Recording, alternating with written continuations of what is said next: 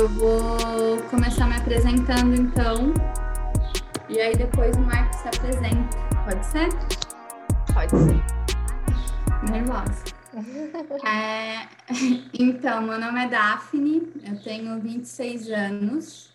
Eu, dentre tantas coisas que eu faço, é, tantas coisas que eu sou, eu trabalho com terapias holísticas e faço uma renda extra com doces gourmets. Em 2020, eu, eu virei o ano falando para mim mesma que eu ia tentar alinhar alinhar a minha verdade e viver a minha verdade, né? E, e dentro das terapias que eu trabalho, uma delas é o Theta Healing.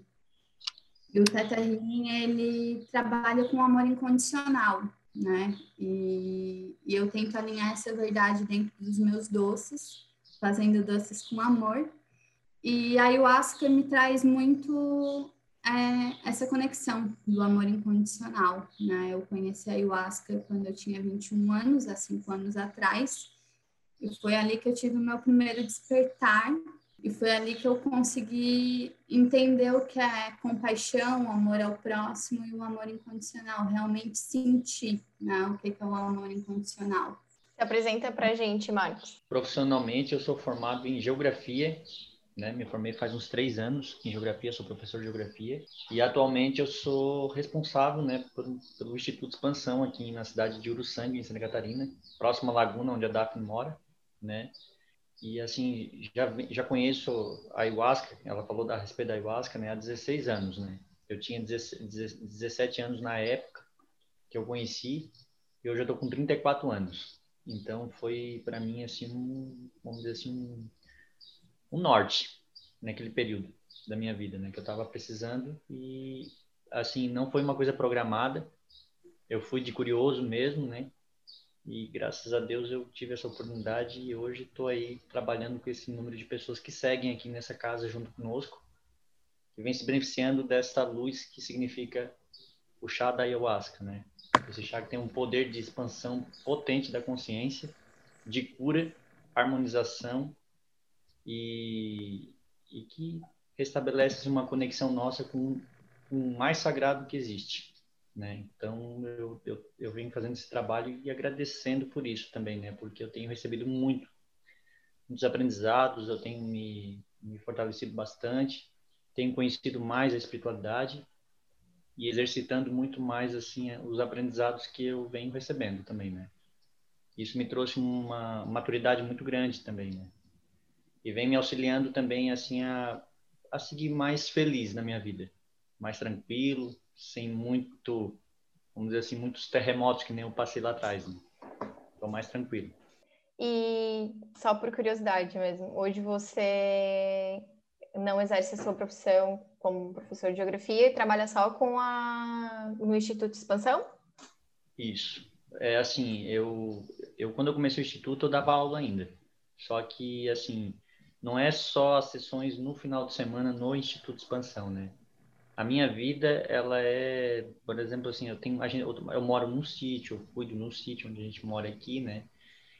E eu recebo ligações o tempo todo, meu telefone nunca para, mensagem, pessoas precisando de orientações, auxílio, querendo saber sobre as sessões, informações e também tem os outros os outros aspectos de uma sessão, que são músicas, preparo de músicas, né? Eu tenho que estar tá atendendo assim as dificuldades que as pessoas têm. Às vezes eu saio para visitar pessoas também né? Então assim é, é, eu não parei mais assim né? Não é só a sessão no final de semana. Então atualmente eu estou vivendo é, vamos dizer assim por inteiro dentro desse trabalho. É eu imagino que envolva muito estudo também né, né interno e enfim e, e científico e psicológico para comandar tudo isso, né? É, enfim, como vocês que estão ouvindo já perceberam, a gente vai falar hoje nesse episódio sobre a ayahuasca, sobre esse chá, que é um pouco polêmico, eu diria assim. Temos aqui uma pessoa que tem experiência. Como que se fala quando alguém oferece? Sim, é o responsável. Assim, tem determinadas, casas chamam de padrinho, outros chamam de mestre, outros chamam de dirigente eu gosto de ser chamado de dirigente, irmão, né? Mesmo assim, as pessoas me chamando aqui no instituto, que nem a Daphne, às vezes me chamam padrinho, né?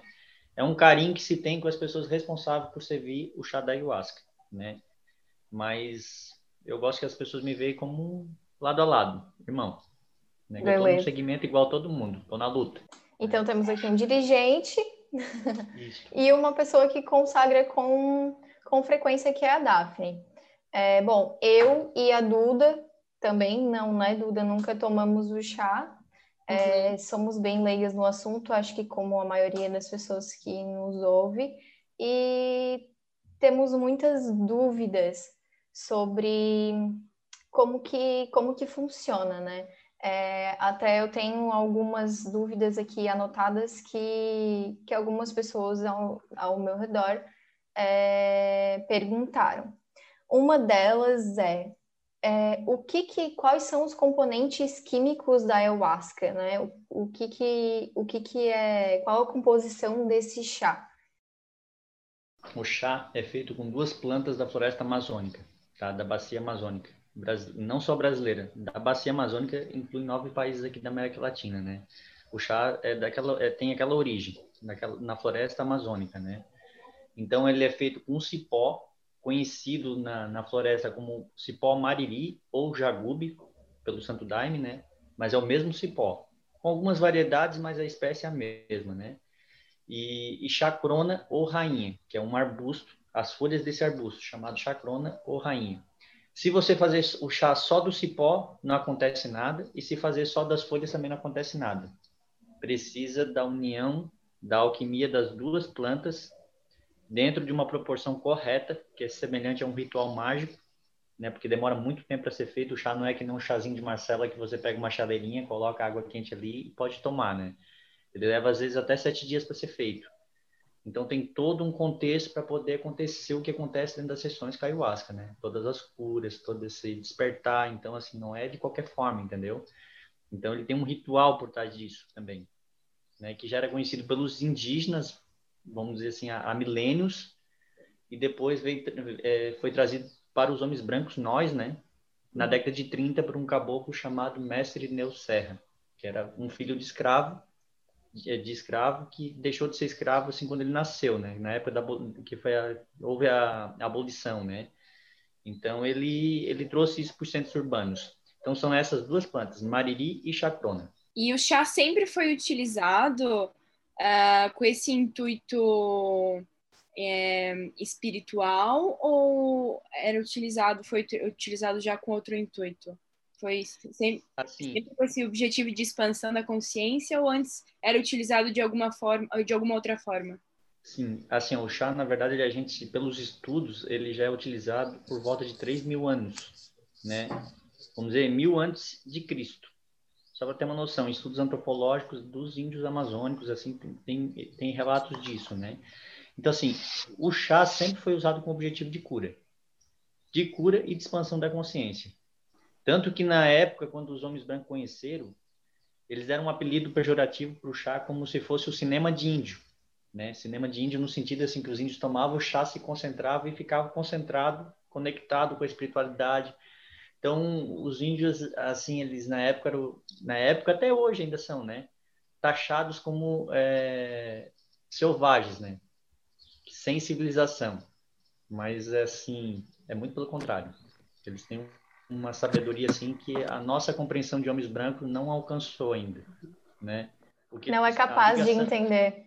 Não é capaz de entender. A, a ligação que eles têm com a natureza, a ligação que eles têm com os animais, e a ligação que eles têm com a Terra. Né? Isso aí ainda está difícil de nós chegar nesse ponto. Nós que consagramos a ayahuasca já estamos chegando perto de compreender algumas coisas, que assim a gente aumenta a nossa compreensão também em relação à natureza. Essa ligação com a natureza também aumenta muito, né? Com a mãe terra, esse respeito, essa vontade de preservar. Isso a ayahuasca traz muito forte na essência dela também, né? Quem bebe o chá sabe do que eu estou dizendo, né? É porque então, acaba assim, sendo assim, os que os índios eles são um é, é um povo limpo, né? Assim, é um povo que não foi contaminado com outra cultura, né? Eles têm a cultura deles e eles seguem é, essa, essa, linhagem até hoje. E querendo ou não, a gente, nós somos muito influenciados, né? Por, por ideias externas. A gente, a gente é educado de uma outra maneira, né? Por isso que é tão incrível né, a gente buscar é, esse poder na ancestralidade, porque eles sabem, né? A gente está aqui meio que perdido buscando essa orientação, né? Mas é incrível, incrível essa história. Então, assim, ó, em relação aos índios, né, por exemplo, assim, tem algumas é, tribos indígenas brasileiras que têm mais forte essa ligação com a ayahuasca. Nem todas as tribos, tá? Nem todas as tribos têm essa ligação. Por exemplo, os Guarani aqui de Santa Catarina, eles não têm tão forte essa ligação com a ayahuasca. Agora, por exemplo, as tribos Runicuim, que são uma, um conjunto de tribos, e os Yanauá, na, na, região amazônica, eles têm uma ligação muito forte com a bebida da ayahuasca, com rapé, cambô e outras medicinas também, né? Então, assim, nem todas as tribos têm essa, essa ligação, se perdeu com o tempo algumas. E, claro, assim, que você falou que é, assim, não deixou se contaminar, né? É, infelizmente, a contemporaneidade está contaminando. Imagina. Claro que assim tem algumas tribos que estão voltando a querer ter essa preservação pura da, da, da, cultura, né? Mas os evangélicos, por exemplo, contaminaram muitas tribos, né? Uhum. A bebida alcoólica chegou em muitas tribos, né? Ah, assim, a, a, civilização, vamos dizer assim, outras coisas assim, tá, tá fazendo assim, a linguagem está mudando, então assim, tem coisas assim que hoje está sendo lutado para ser preservado, porque está se perdendo, né? E especialmente agora nesse momento do Brasil, né? onde as florestas estão sendo desmatadas rapidamente e onde o garimpo e, e o desrespeito com as terras indígenas está sendo muito forte também, né? Então, assim, ó, isso vai dar uma, vamos dizer assim, um balanço na, na organização indígena. Né? E você falou ali sobre a, a conexão com, com a terra, né? que eu acredito que muitas pessoas das que falam que, que consomem, que participam de, de uma consagração do chá de, de ayahuasca, é, eu acho que esse é um dos principais efeitos relatados, assim, essa sensação de conexão com o todo, é, de conexão com a natureza, o sentimento de amor incondicional. É, o que, que você acha qual a explicação, né, de o porquê que, porquê que o chá faz nós, seres humanos, adentrarem a esse portal e sentir coisas que, que inconscientes, né, ou conscientes, é, sem a, sem, sobre o efeito de, de algumas drogas ou o chá que especificamente a gente não consegue sentir. Assim, ó, é, antes de eu entrar e te responder essa pergunta, eu vou explicar assim a, a respeito da, do que a ciência fala sobre o, assim, o efeito da ayahuasca, né? A maioria das drogas são alucinógenas. A ayahuasca e algumas plantas de poder são consideradas enteógenas. Enteógenas no sentido de ter uma experiência interna, profunda, né? Ela não é uma alucinação, tu tá o tempo todo dentro daquela experiência consciente. Se você não quiser sentir o que está sentindo ali, você abre os olhos faz qualquer outra coisa e sai da experiência. Tu tens essa, essa liberdade de estar consciente, né? Tu não tá inconsciente, não tem um descontrole, né?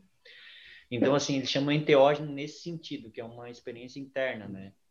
E, e assim, ó, outra coisa que a ciência vem percebendo também em relação à ayahuasca, estudos têm comprovado isso, né? Que as pessoas que consagram a ayahuasca, elas, elas enobrece o seu caráter, elas se tornam pessoas mais responsáveis, elas se tornam pessoas mais íntegras, mais honestas, mais cumpridoras de, dos deveres, as pessoas que, que bebem com frequência.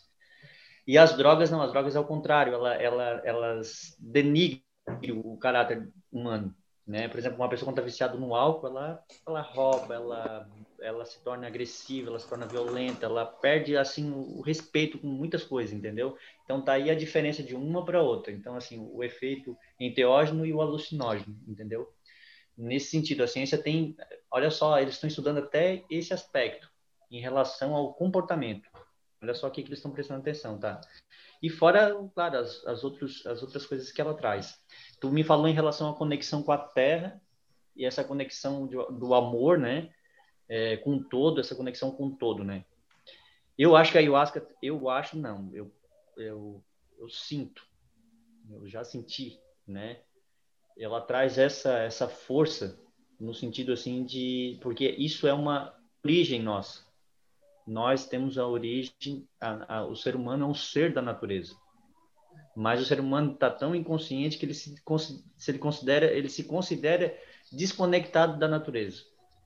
Então, quando a gente bebe o chá, ele relembra que a gente é um, um animal também e faz parte da natureza. Só que a gente é um animal dito racional, né? Eu ainda tenho minhas dúvidas. Se somos mesmo, né? Então, assim, a ayahuasca, ela, ela relembra nós isso. Que a gente é da natureza, que a gente faz parte desse todo, que a gente não está desconectado. Uma galinha não está desconectada da criação. Uma sabiá não está desconectada da criação. Um cachorro não está desconectado da criação. Mas o ser humano se acha desconectado. É por isso que existe tanta ansiedade, é por isso que as pessoas estão tão deprimidas, por isso existem tantas doenças, porque a gente perdeu essa ligação com a natureza. Né? Hoje a gente não pega mais sol, a gente não pisa mais na terra, a gente não tem contato com ar puro, a gente está assim. Tem gente que nem sabe de onde que vem o leite. Pergunta para ele assim: tu gosta de leite de vaca ou de caixinha? Ah, eu gosto de caixinha, né? Para te ver o ponto que a gente está chegando. Uhum. Então, assim, essa é a desconexão. E é por isso que as pessoas estão tão inquietas, tão aflitas, tão se sentindo vazias, né? É por isso que as pessoas estão tão assim é, desesperadas, angustiadas por causa dessa desconexão. Então a ayahuasca, a primeira coisa que ela começa a fazer é fazer a gente se conectar, relembrar a nossa origem. É por isso que as pessoas quando bebem o chá, quando termina as sessões, elas saem tão leves, se sentindo tão conectadas e não querem mais sair às vezes do ambiente onde elas foram, né? Não querem encarar o mundão lá fora, né?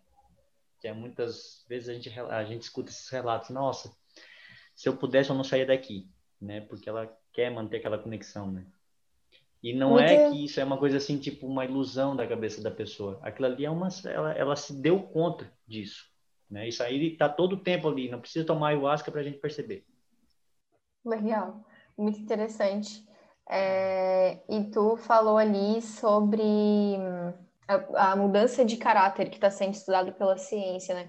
Queria perguntar para a Daphne se ela já notou isso nela.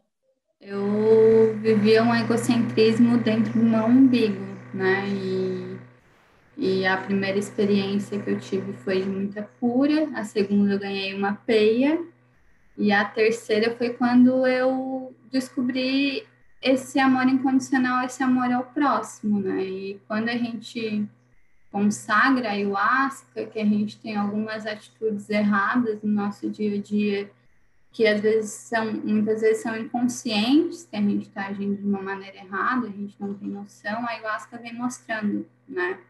A última cerimônia que eu consagrei ali no instituto, eu fui para uma pedra, fiquei um tempo ali, e ali eu recebi um puxão de orelha, assim, de uma atitude errada que eu estava tendo, uma pessoa, e, e aí quando eu tive a oportunidade, eu me desculpei com ela, né?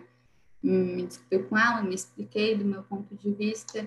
Eu acho que expande muito a consciência e faz a gente pensar duas vezes antes de agir de uma maneira errada e, e até descartar, assim, coisas que eu fazia antes, eu não faço hoje em dia, não, não nem passa na minha cabeça, sabe? Eu já ouvi pessoas e... que fizeram a terapia com ayahuasca para curar outros tipos de alguns tipos de vício, como o alcoolismo, o tabaco, né, o, o vício no cigarro. Como que isso funciona, Marcos?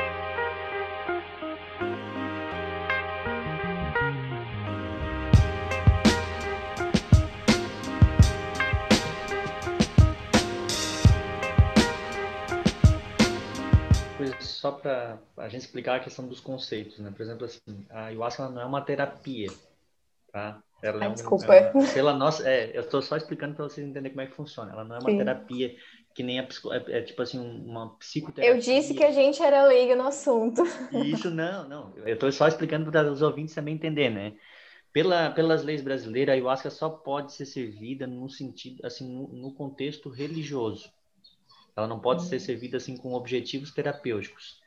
Porque assim, uma casa ayahuasqueira ela não tem, ela não pode, ela não, ela não pode assim prometer curas. Mesmo a gente sabendo que o chá promove um monte de curas.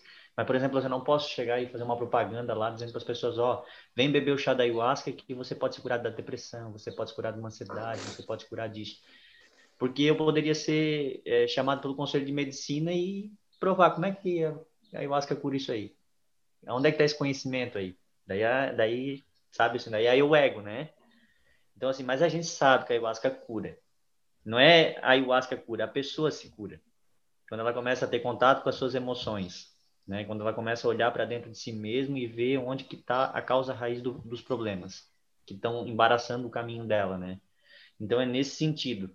É, é, então assim, em relação ao, ao, alcoolismo, ao cigarro, o cigarro é um dos mais difíceis, tá? Para a pessoa se libertar, né? O alcoolismo, para vocês entenderem, assim, ó, tem um amigo nosso aqui do instituto, ele bebeu chá na primeira vez e tomava uma garrafa de cachaça todo dia todos os dias. Ele já estava com 45 anos, né? Daí todos os dias, daí quando ele tomou chá pela primeira vez, ele o chá disse para ele assim, tu não vai mais precisar beber hoje. Daí ele disse, não vou parar mais precisar beber hoje, ele até acha engraçado, né? Ele saiu de lá e disse que não sentiu mais vontade de beber. Não sentia vontade de ir nos bar, não sentia vontade de beber e simplesmente parou, decidiu. Decidiu não, o chá disse que ele não ia mais beber. Na segunda sessão, ele fumava três carteiras de cigarro por dia o chá falou para ele assim: agora, se tu quiser, tu não precisa mais fumar. Eu não tenho como explicar isso, tá? Isso são coisas da, do contexto espiritual que a ayahuasca traz. E aqui no Instituto, esse ano, aconteceu três casos assim, mais nesse, nessa linha. Teve um irmão nosso aqui que, que fumava e queria parar de fumar, mas assim, não estava com força de vontade suficiente, né? Daí o chá chegou da mesma forma, chegou para ele assim, hoje tu vai parar de fumar. E ele começou a sentir nojo de cigarro, não quis mais fumar e parou. Teve outra moça que me entregou a carteira de cigarro na minha mão. Daí me disse assim: Ó, oh, Marcos, pedi para me te entregar nas tuas mãos. Eu disse assim: O que, que eu vou fazer com esse cigarro? Vou jogar no lixo? Ela assim: Faz o que tu quiser. E dali ela também parou de fumar. Então, são algumas coisas assim que, que ele vai trabalhando, né? Ele vai mostrando para pessoas os bastidores do que, que a bebida alcoólica causa, o vício, né? Os abusos em relação à bebida alcoólica. Então, assim, ele vai mostrando espiritualmente tudo isso, né, para a pessoa. É nesse sentido. A pessoa com a consciência clara, ela pode ver além do que ela está sentindo, ainda ela pode ver os bastidores espirituais da situação, né? É só bebendo e sentindo para saber o que eu estou dizendo, né? A Daphne sabe, ela até dá uma risadinha tudo, mas assim, é, a experiência ela é tão profunda que ela, ela não existe assim, por exemplo, assim, um dirigente dizendo, ó, tu tem que fazer isso, isso, isso, isso, isso, ou um psicólogo te orientando. É tu e tu mesmo. E até por isso que eu olho a, né, a, a, o ayahuasca como uma, como uma terapia. Eu acho esquisito vocês não poderem é, divulgar como uma terapia, não considerar como uma terapia, porque a partir do momento em que o efeito que tu me falou ali, que o que é considerado uma droga, é... ela não é uma droga, ela é considerada uma experiência enteógena experiência enteógena, que é pelo fato de olhar para dentro, e a terapia não é exatamente isso, né? A gente não faz terapia no psicólogo com uma terapeuta para olhar para dentro. Mas assim, acho um, um pouco pra... esquisito. É, é, assim, é um olhar para dentro mais profundo ainda na toca do coelho, tá? Sim, com certeza, mas por que não por que não poder, né, considerar como uma terapia? Sim, Mas, é que assim, ó, tem, mesmo eu sei disso, que tem alguns lugares que, que a pessoa vai e toma o chá dentro de um consultório, né? Mas não é, é de forma legal, né? Porque pela legislação do nosso país a gente pode só beber o chá dentro de um contexto ritualístico religioso, como a união do vegetal, como o Santo Daime, a barquinha, né? E todos as, as, os institutos neo-xamânicos, estilo nosso também, né? um Bandaime e outras casas assim que hoje estão fazendo diferentes usos da, da, da ayahuasca também, né? É, é no, sentido religioso. E dentro desse contexto religioso, que demora mais ou menos umas quatro horas o trabalho, acontece todas essas, essas curas. Entrando nisso já, é, explica pra gente então como é que funciona um ritual da ayahuasca, como é que funciona uma cerimônia. Desde tá. o princípio, como é que é, como é que funciona. Então, assim, uma sessão da ayahuasca, a, a gente aqui no Instituto, por exemplo, a gente tem sessões praticamente semanalmente, né? Então, tem sessões específicas também, depende da casa, cada casa tem uma, uma forma de conduzir os trabalhos, né? Nós aqui somos uma casa, assim, considerada neo-xamânica, de uma forma, assim, que a gente procura usar músicas mais ecléticas, né? Então, assim, a gente, uh, normalmente, uh, a gente forma um grupo de pessoas, né? E, e daí, assim, a sessão, ela, ela, ela dura em média de 4 a 5 horas, dependendo do nível da força que a gente chama que é a experiência da ayahuasca, né? Então, a gente, vamos dizer assim, a sessão começa umas, vamos dizer assim, começa duas horas da tarde. Ela vai durar ali até umas sete horas da noite, seis e meia da tarde, cinco e meia, depende do grau da, da experiência, né? Então, a gente também, assim, a gente, a gente consagra a ayahuasca todos, não pode participar, por exemplo, aqui no Instituto eu não permito, né? Que a pessoa venha, por exemplo, ah, não, eu quero só ver como é que funciona o trabalho. Né? Daí a pessoa fica vendo as pessoas tomar o chá e passando por todos os processos que acontecem dentro de um ritual de ayahuasca. E daí a pessoa vê com um olhar voltar. julgador de é, consciência, é. pessoa racional e não adianta nada, né? A gente só permite assim, a pessoa vem se quiser trazer a companheira, quiser trazer um namorado, a namorada, mas não quiser participar, fica no estacionamento ou volta para casa e depois a pessoa vem buscar a pessoa depois do encontro, né? Mas eu não autorizo a pessoa participar do encontro sem, sem, sem beber o chá no dia. E, e, assim, o efeito do chá ele começa a acontecer ali por volta de 40 minutos. A gente consagra o chá, então assim, a maioria das pessoas começa a relatar um, um estado de concentração mental muito profundo, relaxamento, alguns alguns relatam, relatam assim, uns formigamentos nas mãos, bastante bocejo, né? As pessoas começam a bocejar muito, que é, um, é uma maneira que, que, que, a, que a ayahuasca faz da pessoa respirar de forma correta quando ela começa a abrir a boca e bocejar, ela está botando mais oxigênio para dentro de si mesma e, e, e, fazendo essa, vamos dizer assim, essa troca.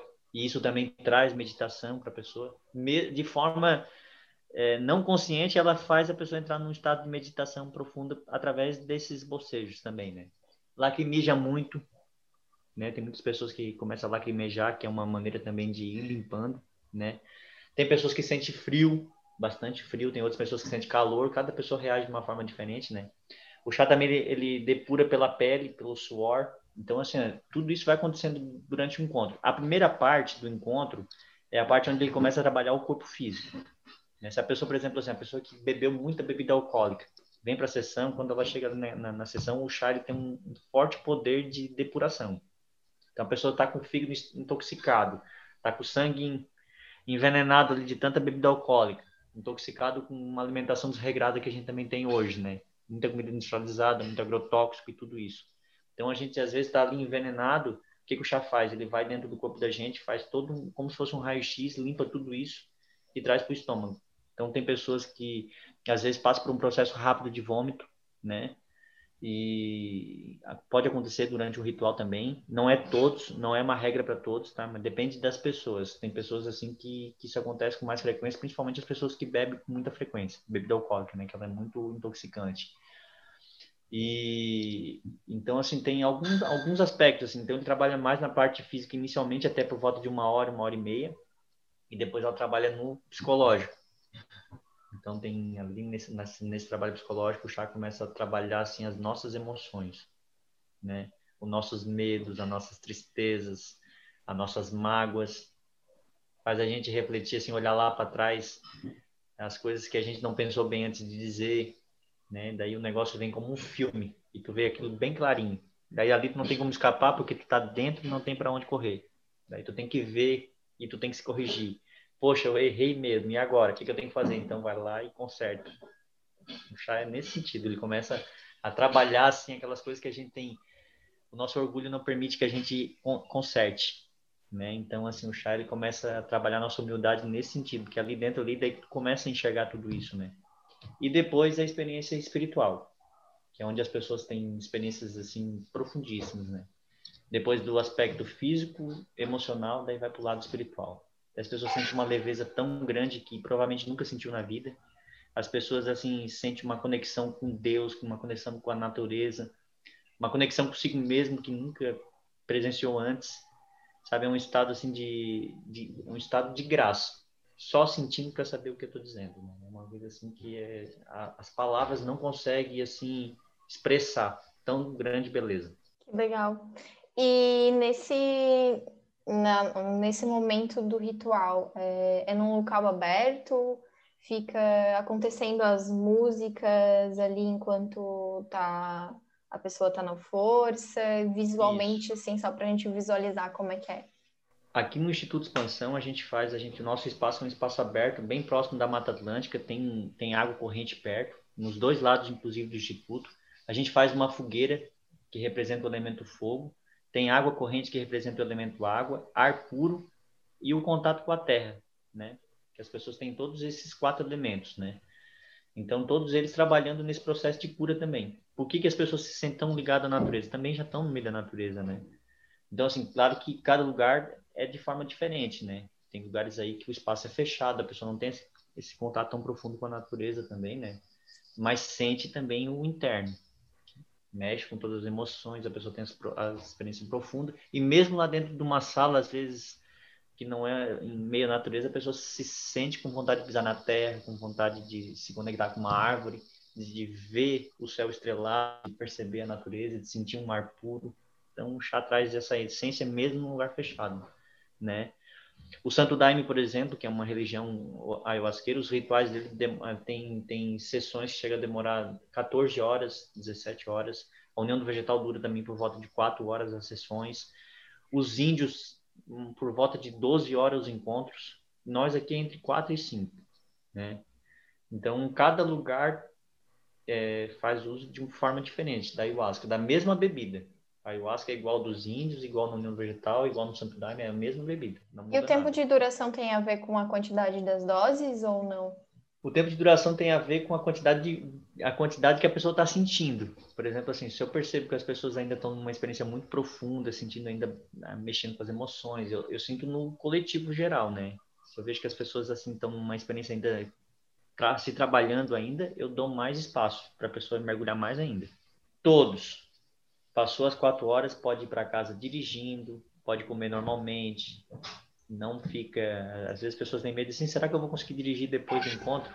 Vai, com certeza. A pessoa fica muito mais consciente, a pessoa vai ver cada buraquinho da estrada na volta, né? Ela vai ficar muito ligada, né? Então, assim, o chá ele traz essa, essa atenção também, né? ela deixa a pessoa muito mais atento, né? Mexe muito com a nossa memória. Ele é conhecido como chá da recordação. Então, tem pessoas que a maioria das pessoas recordam muitas coisas, principalmente da infância, de coisas que achou que nunca mais lembraria.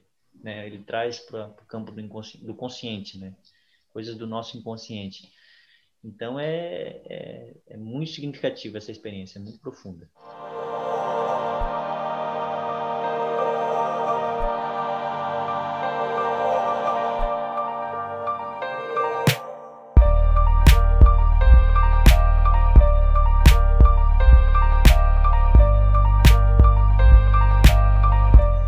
Que eu conheci a barquinha, eu conheci a ayahuasca pela barquinha, né? Que é uma doutrina.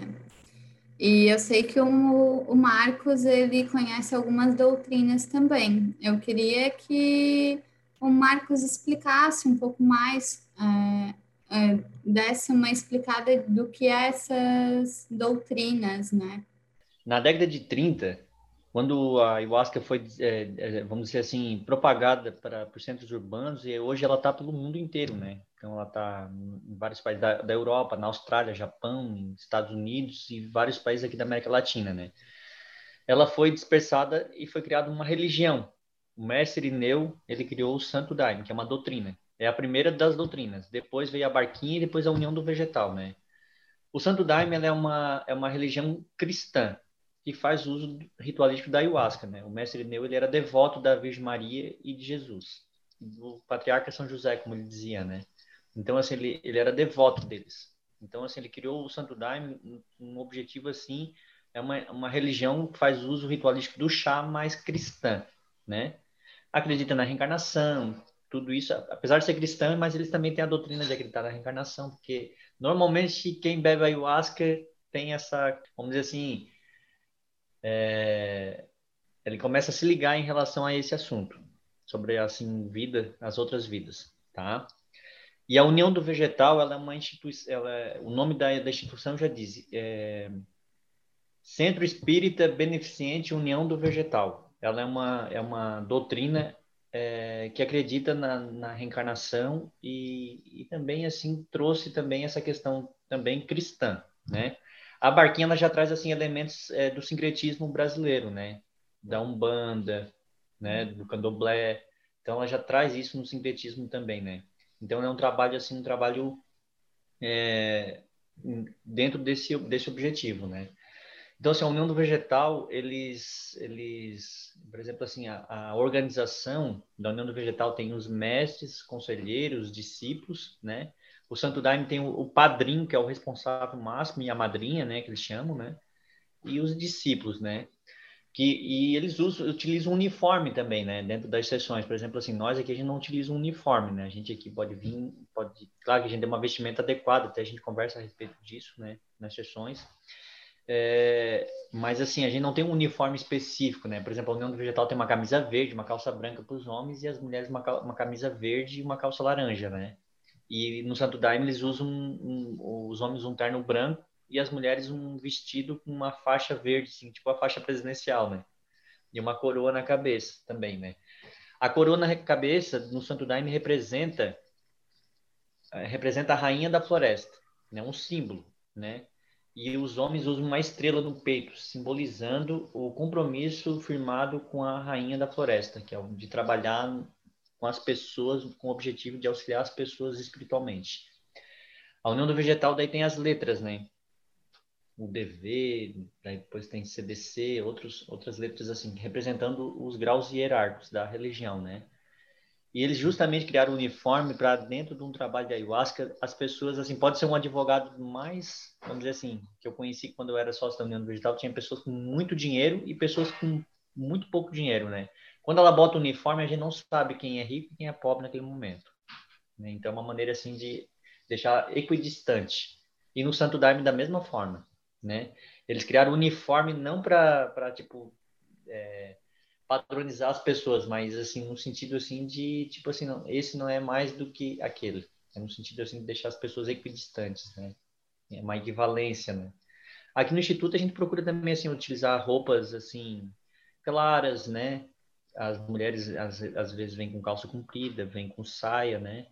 Muitas muitas pessoas vêm com camisa, camisas com, com símbolos indígenas, né? Ou indianos. Então assim é, é dentro de um objetivo místico, né? Então, a gente permite esse tipo de, de, de, de roupa, né? Eu recomendo não usar preto e vermelho nas sessões, né? A União do Vegetal também não, não, não gosta de utilizar essas cores, preto e vermelho. E... Tem um porquê? Tem um porquê. Tem porque, assim, ó, dentro da alta força do chá, o preto, ele é uma, uma vibração também. Então, ele pode remeter, assim, a pessoa a lembrar de coisas negativas. E o vermelho no sentido, assim, que a pessoa pode, dentro de uma alta força, lembrar de violência, de sangue e outras coisas. É nesse sentido que a gente pede para as pessoas não usar a preto e vermelho. Porque quando a pessoa está com uma sensibilidade muito grande, ela pode, nesse, nessa expansão da consciência, lembrar de certas coisas da vida dela que aquela cor pode trazer. Entendeu? Então, assim, a gente também recomenda as pessoas não virem com camisetas com caveira, com uhum. símbolos negativos, porque tudo isso são arquétipos, né? E isso influencia na experiência da pessoa. Tem alguma relação, alguma advertência em a mulher fazer consagrar o chá estando menstruada? Não. Nenhuma? No, no preparo do chá, sim. No preparo do chá é recomendado que as mulheres no período não, não, por exemplo, assim que no preparo do chá os homens cuidam do cipó, né, e as mulheres cuidam das folhas, que é o, o feminino e o masculino, né? Então, quando a mulher está no período, é um, é um período de limpeza dela, corporal. Não que tem nada de errado, isso é uma faz parte da natureza, né?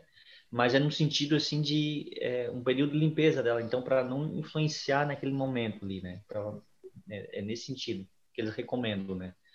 E isso não só dentro da ayahuasca, eu já vi em outras escolas também não permitir determinados tipos de rituais quando a mulher está no período, né? Uhum. É um, não é porque é um desrespeito, mas é uma maneira também de preservar o ritual, né? E qual e... linhagem que vocês seguem no Instituto? Dessas três que tu falou, Santo Daime, Barquinha e o... União do Vegetal? É, aí no Instituto vocês seguem alguma dessas ou como é que assim, funciona? Assim, ó, eu sigo, eu, assim, a gente faz um trabalho aqui eclético. Tem hum. trabalhos que eu trago um pouco da União do Vegetal, tem trabalhos que eu trago um pouco do Santo Daime, tem trabalhos que eu trago um pouco da, da, da Barquinha e tem trabalhos que eu trago daí o xamanismo, trago essa, essa força dos rezos também brasileiros, né? Então, assim, a ayahuasca é bem variado, assim, o campo que ela entra, né? Então, assim, é em relação às músicas, mensagens, então tudo isso. E o ritmo musical, ele interfere na experiência também, né? Então, assim, a gente procura fazer um trabalho eclético. Tem dias que eu coloco o Santo Daime, tem dias que eu coloco o DV, tem É, depende do dia, tá? E depende da necessidade que eu senti no momento também. E Marcos, Legal. você falou ali na, no início da tua fala que né, a ayahuasca ela está hoje atualmente presente no, no mundo inteiro, né? Inclusive saiu um documentário no Netflix, um episódio do, do documentário é, A Indústria da Cura, se eu não me engano. E esse episódio mostra até uma igreja lá nos Estados Unidos que, que utiliza da ayahuasca para fazer a, o ritual.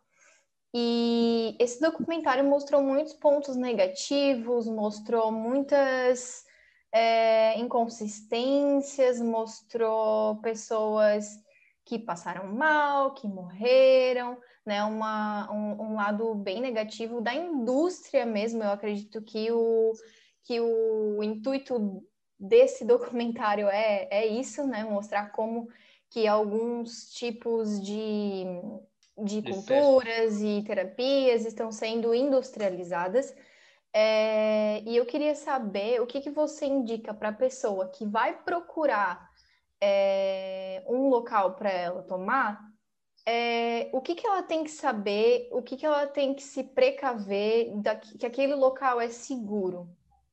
Uma das primeiras recomendações que eu daria é que a pessoa procurasse uma pessoa que segue nesse lugar, por exemplo, assim, e ver quanto tempo ela está seguindo naquele lugar se a pessoa está seguindo alguns meses, não é, já não é um aspecto assim, que dá para ela ter uma conclusão, né? Então, assim, ela, ela se informar com as pessoas que seguem no lugar onde ela quer ir, né?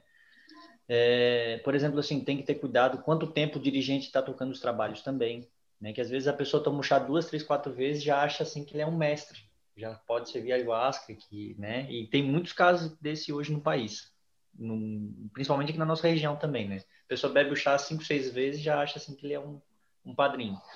Não tem ainda tempo suficiente para conhecer tudo que é sujeito acontecer dentro de um trabalho de ayahuasca. E eu acho assim que isso já causa uma insegurança, né? Então, assim, é, eu recomendaria a pessoa conversar com a pessoa que frequenta na casa, ver quanto tempo aquela pessoa que é está servindo a ayahuasca frequenta, a experiência dela, né?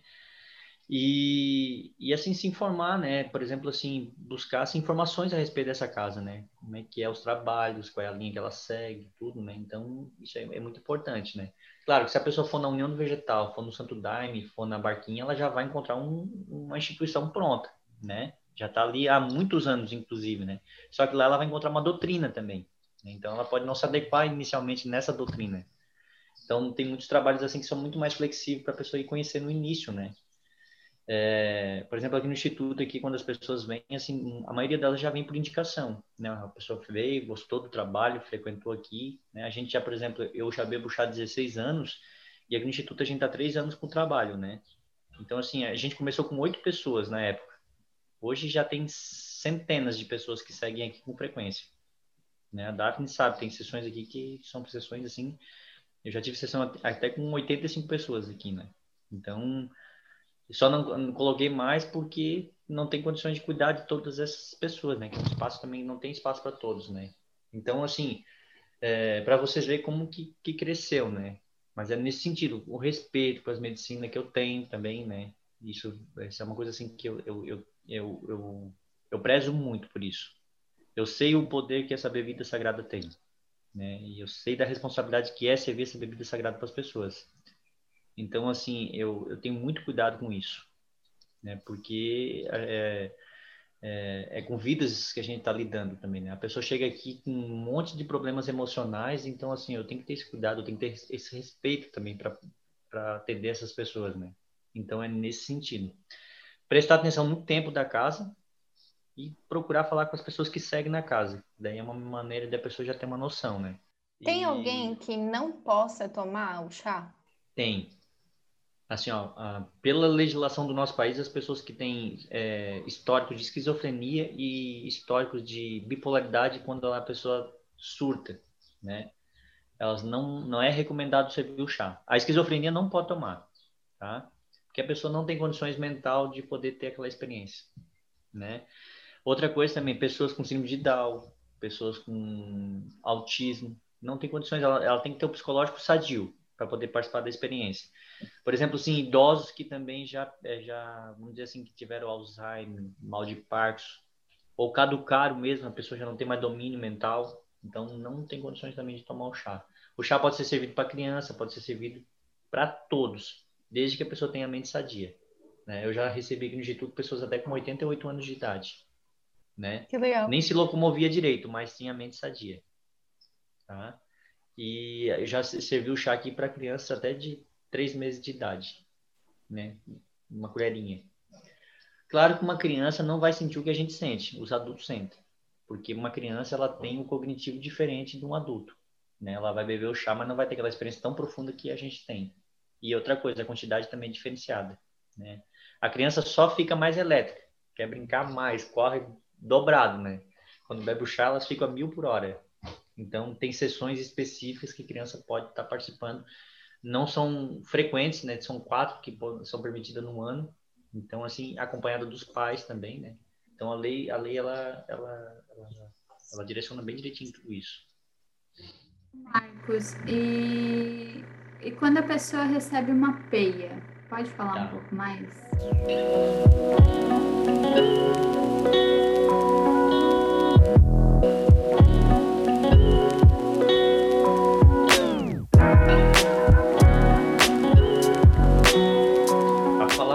Peia, gente, dentro do, do, da, da ayahuasca, dentro dessa linha da ayahuasca, ela é conhecida tanto Santo Daime, quanto União Vegetal, quanto Barquinho, em qualquer lugar. Dentro das tribos indígenas, a palavra peia significa correção. É a nossa consciência corrigindo os nossos equívocos. Então, ela, a palavra peia significa correção, significa ajuste, significa orientação, significa aperto, né? É semelhante assim, você está fazendo uma bagunça quando é criança e teu pai vai lá e te pega pelas orelhas, né? Te dá um, um safanão e te coloca de castigo lá no quarto. O castigo demora às vezes uma, uma meia hora, mas para que é eterno o negócio. Né? É uma é uma cobrança da nossa consciência de uma atitude correta. Ela assusta a gente mesmo. A experiência da a peia, eu mesmo em 16 anos, peia mesmo, peia para valer, assim, eu peguei duas grandes. E todas as duas eu nunca esqueci, lembro até das datas. Eu só continuei mesmo porque eu já bebi o chá há muitos anos e, e daí eu disse assim, eu não tenho para onde ir mesmo, então eu vou voltar, mas eu fiquei com muito medo. Quando o chá, eu achei que eu ia... A minha vontade é se eu tivesse um botãozinho eu desligava. Não quero mais ver isso aqui. Mas assim, foi muito benéfico para mim, me trouxe muitos aprendizados. Né? A peia no sentido assim de... Tem até um diário que diz que a peia não é santa, mas opera milagres é numa peia que as pessoas param de beber, é numa peia que as pessoas param de fumar, é numa peia que as pessoas se orientam, é numa peia que a pessoa deixa de, de usar drogas, é numa peia que a pessoa perdoa uma, um, um, problema que ela não consegue já há anos, é numa peia que ela se resolve em algum assunto que está assim com dificuldade, né? E o chá só dá uma peia na pessoa quando, olha só, também é assim, tá? Não é assim, ah, a pessoa bebeu chá já vai sentir uma peia. O chá mostra uma vez para a pessoa, oh, isso aqui não está certo, vamos procurar resolver esse assunto. Aí a pessoa viu tudo aquilo, não, eu vou ver se eu resolvo. Daí não deu bola. Aí o chá, numa outra sessão, mostra de novo. Algumas semanas, a pessoa vê, não dá bola. Isso ela, ele vai fazendo umas três, quatro ou cinco vezes e a pessoa assim, desconsidera tudo que ele mostrou. Daí um dia, quando a pessoa menos espera, acontece isso. Esse grande aperto que a pessoa não sabe o que faz, mas que faz a pessoa resolver o assunto. Entendeu? É nesse sentido. Isso significa peia. A peia é, é nos ajustar. Isso traz para nós assim crescimento espiritual, nos traz assim fortalecimento, nos traz assim orientação, faz a gente assim mudar nossa conduta, traz novos valores também. É nesse sentido. A gente é assim, né? A gente aprende na dor, não no amor. Dor. É ruim, mas ela é boa, né? Porque a última vez que eu ganhei uma peia, minha vida virou num 360 positivamente. Tem algumas pessoas que têm medo, é, porque é uma, é uma coisa bem se falada não só com o chá de ayahuasca, mas com algumas drogas alucinógenas, que é o, é, o fato de a pessoa ter medo de não voltar, né? Sim. Existe isso? Existe. Existe no momento, o que está acontecendo assim, por exemplo, a peia é um, é um, dos momentos que a gente fica com medo de não voltar. Né? Então, o chacoalhão é tão forte que a gente acha que não vai voltar. Né? Então, assim, é, um, é, uma das experiências que está sujeita a acontecer, né? Mas, assim, é... só que na ayahuasca a pessoa volta. E volta melhor, né? Ela passa pela experiência, o negócio, assim, é, assim assusta mesmo, assim, aquele chacoalhão é grande e tudo, mas quando a pessoa volta, ela volta, assim, entendendo por que passou por aquilo ali, né? Já nas drogas, assim, já é difícil, né? Tem pessoas que passam pela bad, que eles dizem, né? Então, tem pessoas, assim, que fica deprimida, fica para baixo, fica... Às vezes a pessoa... Tem pessoas, assim, que, que surtam, né?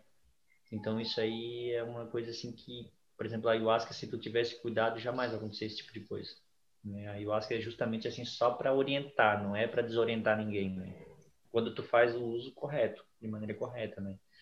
Então, assim, o medo de não voltar é justamente assim para para dar uma chacoalhada dentro dos nossos pensamentos também, né? Para ver se a gente tem esse controle todo que a gente pensa que tem. É, tem pessoas que acham que tem o controle da, da vida dela nas mãos. Ah, não, eu faço o que quero e é do meu jeito e acabou. Depende. Depende do, do momento e do contexto. A própria vida faz isso com a gente também. Tem momentos que acontecem coisas com a gente na vida que a gente acha que não vai voltar. A ter paz, não vai voltar a ter tranquilidade, não vai voltar a ter sossego isso também é, é semelhante, né? Então, é, é, é nesse sentido. E é, algumas pessoas já me falaram também que para você ir tomar chá é bom ou é necessário que você tenha uma intenção. É, isso é verdade ou não? Eu posso ir só com, sem intenção, só para ver qual é? Pode ir sem intenção pode ir sem intenção. Se tu tiver uma intenção, tu pode até assim, é, vamos dizer assim, quem sabe tu tens o merecimento de receber aquela intenção que tu estás buscando, né? Mas tem pessoas assim que vai assim com um objetivo assim, ah, hoje eu quero ver isso aqui, não vê, porque o chá e a espiritualidade elas são, não são previsíveis, elas não mostram aquilo que a gente quer ver, ela mostra aquilo que a gente precisa ver, é diferente. Então assim, a espiritualidade ela não é previsível. Ah, hoje ela vai me mostrar isso aqui da forma que eu quero ver. Não. Então, assim, é para te, te ver assim, eu bebo chá há 16 anos, nunca tive uma experiência igual, em 16 anos. Todas as vezes, já, mês passado mesmo a gente teve 10 sessões aqui no Instituto. Todas as 10 vezes do mês passado foram diferentes uma das outras. O conhecimento sempre vem de uma forma diferente. Sempre eu estou aprendendo mais, né? sempre tem um aspecto novo que eu posso mudar, sempre tem um aspecto novo que eu estou interpretando, examinando, refletindo. E assim eu venho conversando com as pessoas, a maioria das pessoas relata a mesma coisa, que são experiências diferentes, né? Então, a, a espiritualidade ela não é previsível e o chá também não é. Então, nesse sentido assim, se a pessoa for com uma intenção, legal. Tá sujeito que ela ela vê aquilo que ela está com intenção. Mas o chá vai mostrar para ela mesma aquilo que ela precisa ver, não aquilo que ela está querendo. Então você pode vir sem a intenção que você pode receber muito mais do que tu imaginava. Agora, voltando um pouco, a gente falou ali sobre o episódio de ayahuasca do, da série A Indústria da Cura, né?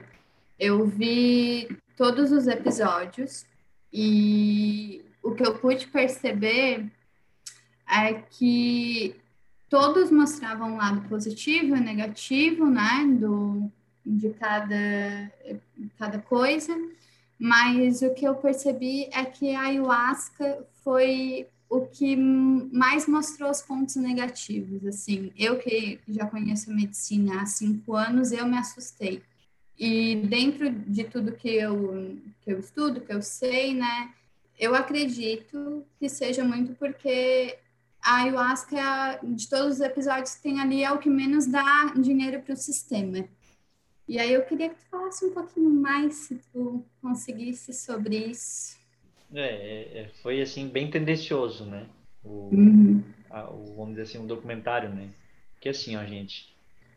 Por exemplo, assim, a depressão, né? A ayahuasca eles tentaram, ela, tentaram assim, algumas algumas universidades americanas, outras universidades fora do país tentaram assim, é, vamos dizer assim, como é que se diz quando eles querem pegar uma substância e tem algumas algum, algum medicamento, por exemplo, assim, reconhecer um medicamento, daí eles têm a patente daquele medicamento, né? Eles queriam patentear a ayahuasca, isso. Não pode patentear porque ela é um patrimônio cultural brasileiro. Daí, daí, daí pararam as pesquisas, né? Que eles queriam pegar e fazer um antidepressivo com a ayahuasca e ganhar muito dinheiro em cima disso, mas não deu para fazer isso, né? E a ayahuasca é um, é um medicamento, a ayahuasca ela faz a vez de um antidepressivo. Então a pessoa pode tomar antidepressivo, vir para sessões, inclusive, né? Ela faz a vez do antidepressivo no momento, né? Ela é um, anti, é um, é um potente antidepressivo, inclusive. Né? O DMT é, uma, é, é um dos antidepressivos naturais mais potentes que existe, presente na bebida da ayahuasca, né? Então isso aí está irritando a indústria farmacêutica, né? Quanto mais pessoas beber ayahuasca, menos dinheiro eles vão ganhar com ansiolítico, com antidepressivo, com remédios tarja preta para um monte de problemas, né? Então, é assim, por que, que esse documentário aí, quem é que financiou esse documentário tão tendencioso assim? Eu me pergunto é por aí, né? E claro que isso mexe com a opinião pública. Isso não é só em relação à ayahuasca, isso é politicamente, isso é ideologicamente, isso é em todos os sentidos. E a indústria farmacêutica ela faz isso muito bem, né? Por exemplo, aqui no Brasil tem o óleo de coco, né? Nossa, esse dia eu vi uma reportagem na Rede Globo falando mal do óleo de coco, uma coisa assim tão barata e tão saudável, né? Mas assim, eles queriam mostrar para nós que o óleo de canola, que é um, um óleo de canola ou de girassol, era muito mais saudável que o óleo de coco. Da onde, né? Então assim, tem que ver quem financia. Existe 600 tipos de artigos científicos dizendo que o cigarro é benéfico à saúde. Da onde? Artigo científico. Vê só a maluquice né? Quem está financiando isso? Eu quero saber também, assim, eu tinha dúvida, eu queria saber quem é que está financiando esse documentário para ser tão tendencioso assim dessa forma. Né? Claro que a ayahuasca vem sendo batida há muitos anos, né? Por exemplo, assim, desde a época que ela chegou nos centros urbanos, né? É, por exemplo, assim, hoje existe dentro do Congresso Nacional pessoas que são dos meios ayahuasqueiros, né? E eles são chamados de maconheiros, né? Pelos pelos evangélicos, né? Que se dizem assim os conhecedores da, da divindade, né? Então, assim, são chamados, taxados de maconheiro, taxados não sei do que, né? E são as pessoas, assim, que mais cuidam da natureza, que mais têm luto pelas legislações de proteção ambiental e tudo. Claro que a gente sabe que existe muitos lugares que estão fazendo trabalhos de forma, assim, equivocados, mas não tão exagerados, assim. É sempre um interesse comercial, né? Enfim, a gente tem que tomar muito cuidado é, até que a gente experimente aquilo e possa comprovar com os nossos próprios olhos, né, entre aspas, é, a gente não sabe, né, de verdade o que que é. As pessoas têm tendência, por exemplo, eu vejo psiquiatras, às vezes, nas reportagens falando da ayahuasca, né? Cara, mas eles falam com tanta propriedade, tanta propriedade, parece que tem que ter que tomar o chá já, né? Hum. Poderia ser mais profundo ainda assim, mais propriedade o que eles estão dizendo se eles tivessem tomado. Se eles tivessem tomado, pelo menos não teriam dito daquela forma que eles estão falando, né? Então, assim, esse tipo de coisa, assim, por exemplo, que tu tá falando, eu acho muito interessante. Por exemplo, se eu quiser falar, dar uma opinião sobre a Umbanda, eu tenho que frequentar pelo menos um tempo, não uma vez só também. Porque, assim, eu tenho que conhecer um pouquinho mais, me aprofundar um pouquinho mais para mim ter uma opinião, assim, bem formada a respeito do assunto, né? Se eu quero falar sobre uma igreja evangélica, eu tenho que frequentar lá um, um tempo para mim poder ter uma noção do que, que eu posso dizer. Para mim não chegar e ser, assim, só um, um papagaio do pirata e repetindo o que todo mundo diz por aí, né? Então, assim, ó, em relação a, a, esse trabalho que a gente faz aqui, há muitos anos ele já vem sendo batido. Né? Tanto que na época da ditadura militar, ele foi, a ayahuasca foi, demorou, ficou um ano quase suspensa, né? Então, assim, foi uma luta muito grande para liberar o uso ritualístico do chá, né? E a Constituição Federal do nosso país, ela permite o uso ritualístico, né? É, permite o uso, o, o livre, o livre, a livre religiosidade, né? guardado pela Constituição do nosso país, né? Mas ainda assim eu sinto muito medo, ainda mais nessa onda que está assim conservadora que chegou aí. Né? Tudo é possível e a gente tem que estar tá preparado para tudo na vida. Para quem tiver interesse aí, é, o pessoal de Santa Catarina ou do Brasil em geral, quem for ouvir esse podcast, é, quem tiver interesse em conhecer o Instituto, como é que eles te encontram? Boa. Nós temos o Instagram do Instituto, né? Instagram Instituto Expansão, e a gente tem. É...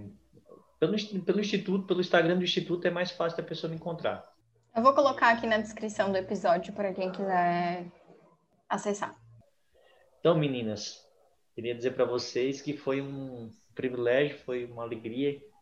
Queria agradecer então a participação do Marcos e da Daf. Então, muito obrigada mesmo, assim, incrível foi uma aula, com certeza. Tenho certeza que todo mundo que for ouvir esse podcast vai sair assim com sabe, com o coração preenchido, porque muito bom, fluiu muito e muito bom.